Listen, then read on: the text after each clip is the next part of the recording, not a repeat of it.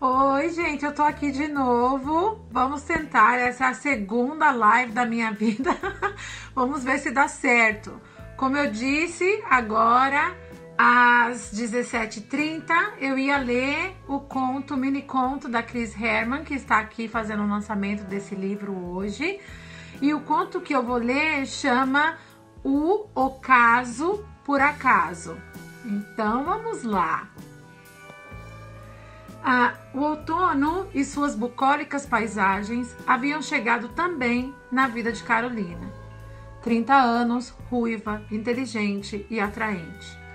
Ela terminara há pouco um noivado de dois anos. O motivo? Traição. Murilo se encontrou com uma ex-namorada pelas suas costas. Estava muito triste e desencantada da vida, mas sua amiga Selma fazia de tudo para animá-la.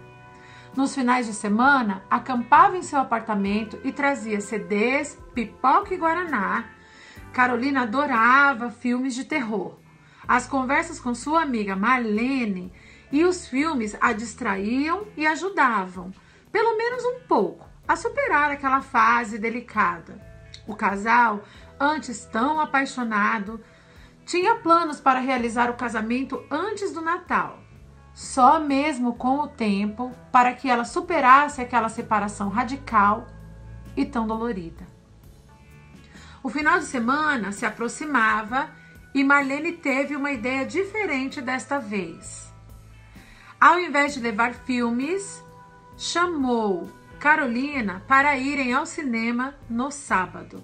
Estava em cartaz um filmaço de terror, daqueles que sua amiga não poderia perder. O título: Amoras Assassinas. Tudo certo e as duas seguiram a pé para o cinema, que não ficava longe da casa de Carolina. Eram seis horas da tarde e o crepúsculo da noite começava a se formar, presenteando para quem quisesse ver aquela belíssima paisagem de outono. As duas foram conversando pelo caminho quando, de repente, Carolina vê Murilo passar do outro lado da rua e chamá-la. Ela gelou por dentro, queria ignorá-lo, mas não conseguiu. Pediu para Marlene esperá-la na porta do cinema enquanto ele, ela falava com o ex. Murilo finalmente conseguiu explicar-lhe que o encontro com a sua ex-namorada não foi romântico.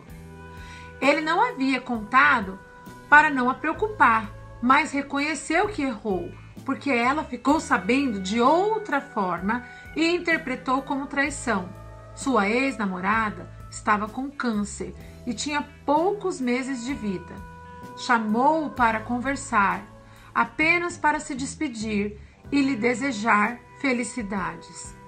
Mas não queria que a notícia se espalhasse Carolina sentiu um misto de felicidade, tristeza e vergonha naquele momento. Abraçou-o forte naquele reencontro por acaso no ocaso mais belo de suas vidas. De novo, Cris, parabéns, muito obrigada, sim, por trazer esses mini contos pra gente e continuemos aí o lançamento. Um abraço, tchau!